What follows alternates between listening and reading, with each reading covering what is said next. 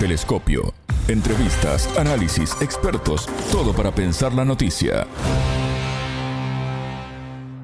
¿Qué podemos esperar de la cumbre del G20 en Indonesia? Bienvenidos. Esto es Telescopio, un programa de Sputnik. Es un gusto recibirlos y les contamos que junto a la analista argentina Clara Sánchez, magíster en Relaciones y Negociaciones Internacionales e investigadora del Consejo Argentino para las Relaciones Internacionales, analizaremos este tema y sus repercusiones en la geopolítica mundial. Quédense con nosotros, ya comienza desde Montevideo el programa de Sputnik. Somos Anabela Paricio y quien les habla, Alejandra Patrone. En Telescopio te acercamos a los hechos más allá de las noticias. La crisis internacional marcada por las sanciones de Estados Unidos y la OTAN a Rusia por su operación militar en Ucrania preocupa a los líderes del grupo de las 20 principales economías ricas y desarrolladas que se reúnen en Bali, Indonesia, en el marco de la decimoséptima cumbre del G20. El encuentro que finaliza este 16 de noviembre está marcado por las diferencias que existen entre el tema y la fuerte presión de Estados Unidos para aislar a Rusia y hacer una declaración en su contra. En ese contexto, la primera sesión plenaria se realizó este martes 15 sin la participación de los presidentes de Rusia, Brasil y México, que enviaron a sus ministros de Exteriores. En su intervención, el canciller mexicano Marcelo Ebrard llamó a un diálogo entre Rusia y Ucrania para lograr un cese al fuego en su conflicto. El jefe de la diplomacia mexicana expresó que una solución a ese conflicto es necesaria para frenar el alza de precios y la carestía energética en el mundo. La creciente tensión en China y Estados Unidos por la isla de Taiwán también se ve reflejada en la cumbre del G20 el presidente de China, Xi Jinping, instó a levantar las sanciones unilaterales y las restricciones sobre la cooperación tecnocientífica. El entrevistado. Clara Sánchez, magíster en Relaciones y Negociaciones Internacionales e investigadora del Consejo Argentino para las Relaciones Internacionales, la CARI. Bienvenida a Telescopio, ¿cómo estás? Es un gusto recibirte. Muchas gracias, Alejandra, el gusto es mío. Se está realizando la decimoséptima reunión del G20 en Bali, Indonesia. ¿Qué podemos esperar de esta cumbre? Uy, esta cumbre, pobrecita, es, digamos, la, la primera cumbre importante después de, de la amenaza del COVID, con la cual tenía como principal objetivo eso, ¿no? Ser una cumbre presencial y, y la reunión de, de los jefes de Estado de los 20 países. Eso no pudo ser. Es la, hay 13 primeros mandatarios que no fueron, el de Brasil, el de México y el de Rusia, Putin.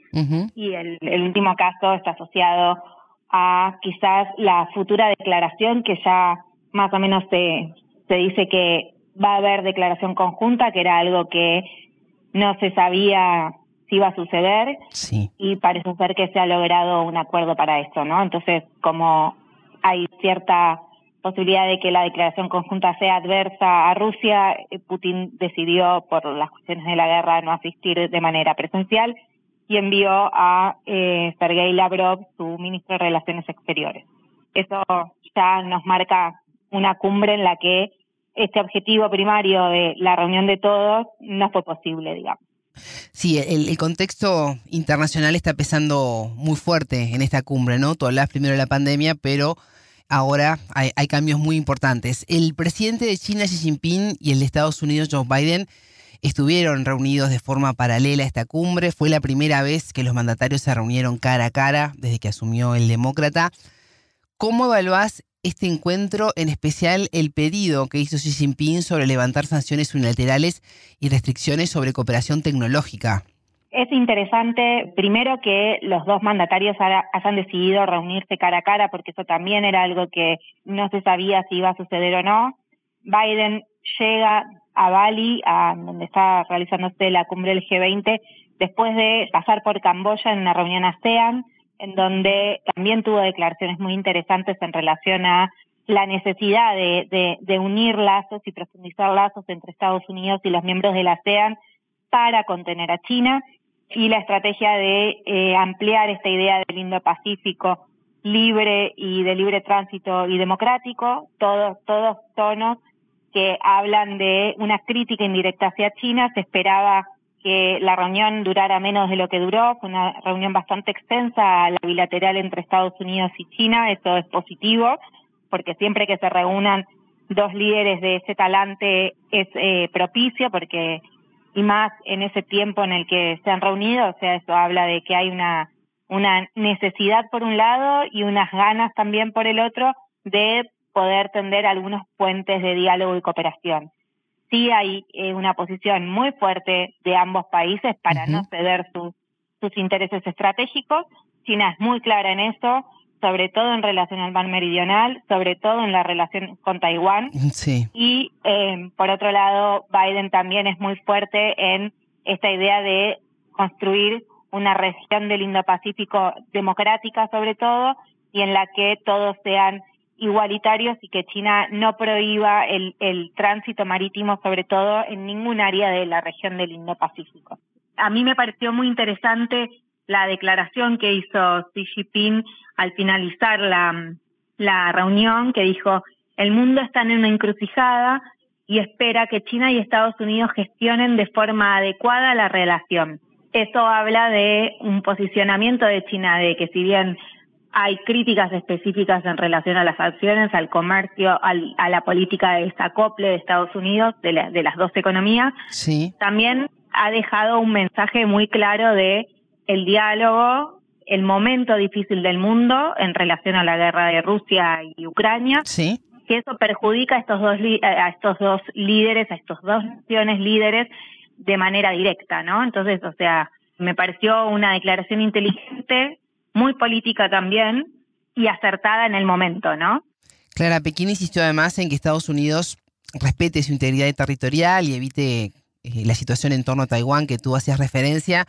Yo aquí me separé parte del comunicado del Ministerio de Exteriores, donde se asegura que Taiwán es parte de China y el problema de Taiwán es un asunto interno de China. Estados Unidos se ha inmiscuido en asuntos internos de China. Nuestra solicitud es muy clara, que dejen de interferir en los asuntos internos y respeten la soberanía y la integridad territorial del país. Clara, ¿qué tan posible es que Washington respete este pedido? Washington fue el primero en adscribirse a esta idea de una sola China. Cuando eh, se regularizaron en la década del 70, a mediados de la década del 70, los vínculos de Estados Unidos-China y en la que China es reconocida, me refiero a la República Popular China, es reconocida como la única China Sí, y se baja del Consejo de Seguridad a, a- a Taiwán y asciende China a ocupar ese lugar. Entonces, es- la política exterior de Estados Unidos también considera que hay una sola China y que hay una integridad territorial, ¿no?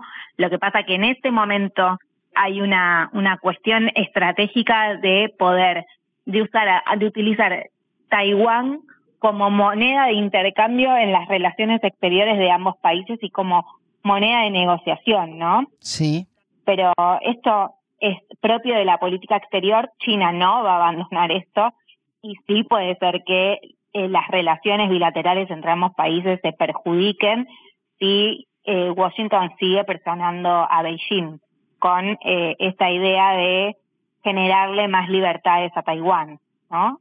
ujú, Eso sí puede ser un factor de desestabilizante sí, de una desestabilización muy profunda que el mundo en este momento, como advierte Xi, no, no está en situación de sostener. O sea, el propio Xi dice estamos en una encrucijada.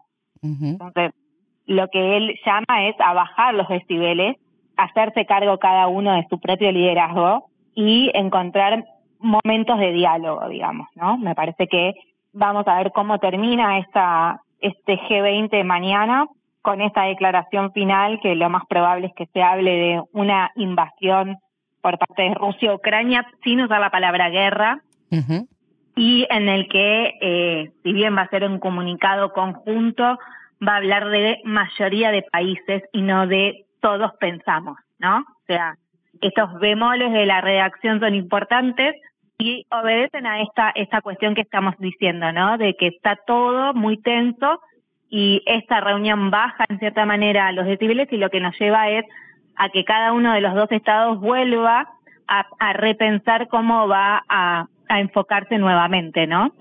Durante la inauguración de la reunión, el presidente de Indonesia, Joko Widodo, llamó a los líderes de las principales economías del mundo a evitar una nueva guerra fría y vivir el mundo en, en dos partes. Eh, en base a lo que venís relatando, las posibilidades que hay mañana este comunicado, eh, ¿cómo es posible que esto se logre? ¿Qué desafíos tiene la región en ese sentido? Bueno, eh, Widodo dijo, ser responsable significa no crear situaciones de suma cero. Maravillosa frase. Sí. O sea, esto significa que todos nos tenemos que llevar algo debajo del brazo, ¿no? O sea, un concepto muy interesante en la negociación internacional. Yo creo que, a ver, la más perjudicada en esta declaración final, si es lo que ocurre, va a ser Rusia, porque se va a hablar de una agresión de Rusia a Ucrania. Rusia yo creo que lo esperaba. China pudo salvar parte de la declaración diciendo la mayoría de los estados. Y como positivo esto de el diálogo entre las dos grandes potencias hoy de, eh, de los, en la bilateral, ¿no? Pero después los temas duros de fondo que se proponía esta este G20 como el tema de la seguridad alimentaria, la, la transformación digital, quedan un poco solapados o, bajados de nivel debido a que la cuestión del petróleo y el, aumento y, y, la bajada de la producción de Arabia Saudita es un problema, de que la, el aumento de los commodities es otro problema, entonces la seguridad alimentaria cada vez está más en riesgo.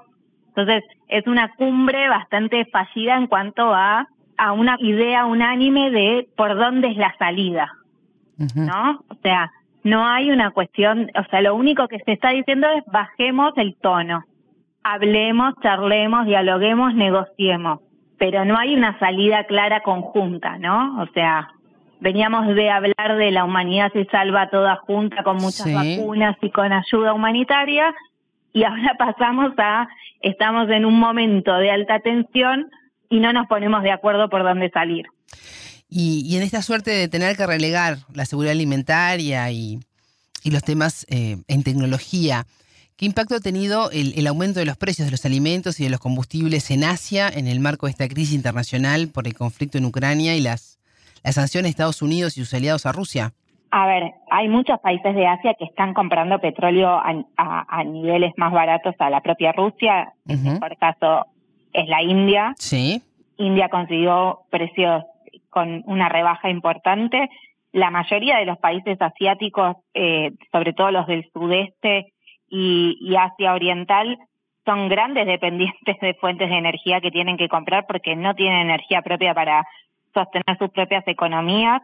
Son economías que están en crecimiento, o sea, Indonesia es uno de los países que más ha crecido económicamente en el último tiempo en, el, en, en todo el mundo, o sea, están en un proceso expansivo de, su economía, entonces necesitan de eh, justamente eh, proveerse de, energía.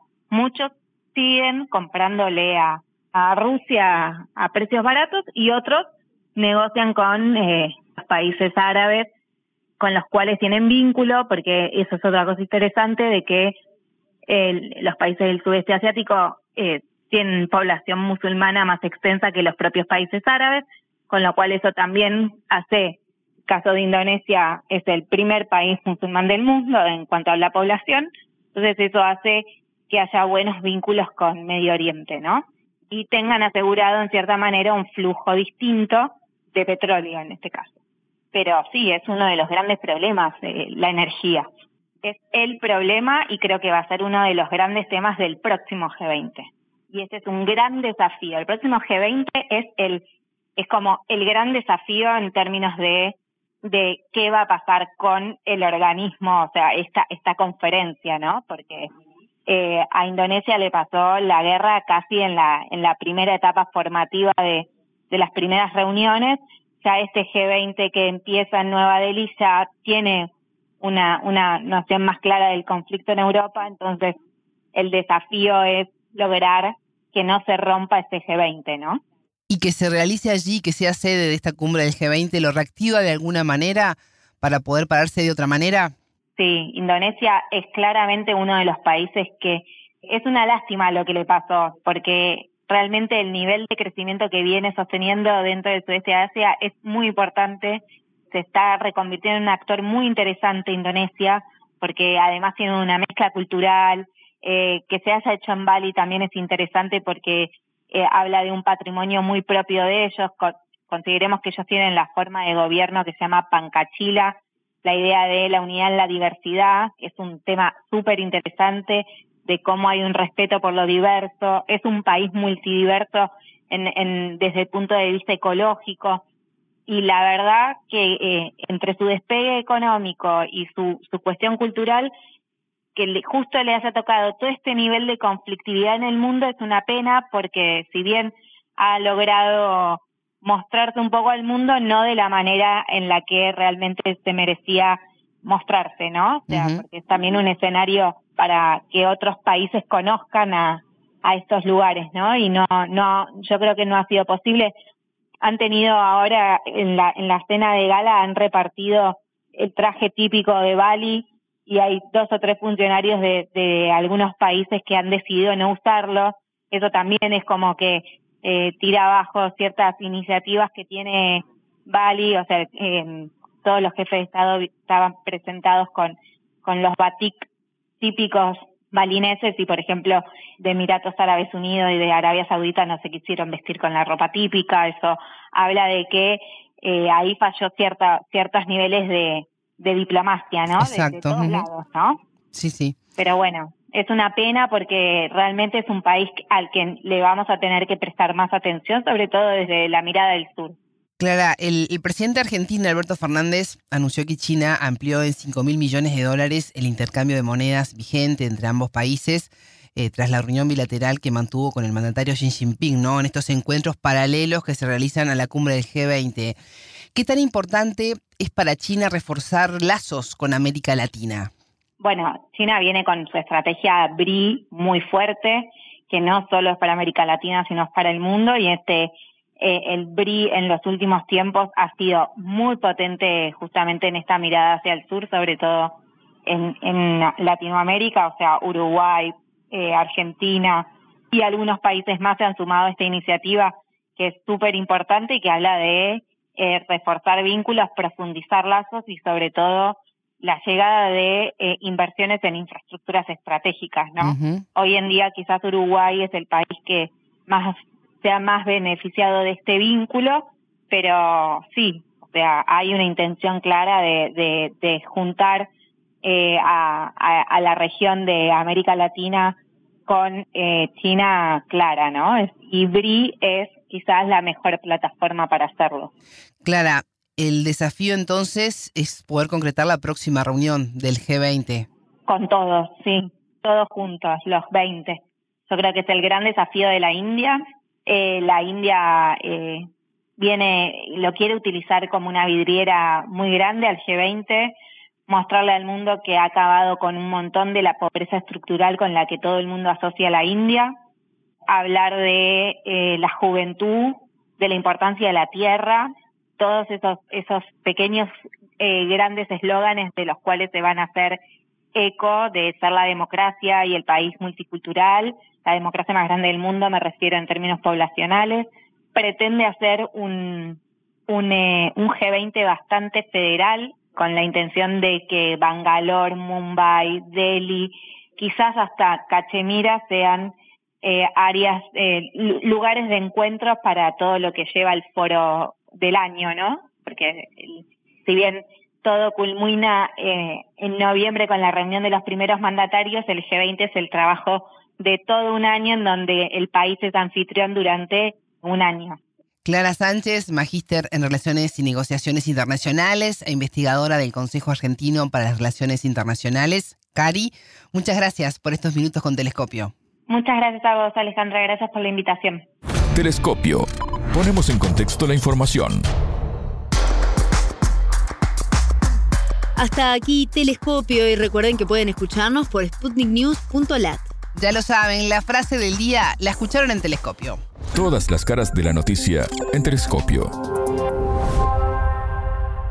Los temas duros de fondo que se proponía este G20, como el tema de la seguridad alimentaria, la, la transformación digital, quedan un poco solapados o bajados de nivel debido a que la cuestión del petróleo y la bajada de la producción de Arabia Saudita es un problema, de que el aumento de los commodities es otro problema, entonces la seguridad alimentaria cada vez está más en riesgo.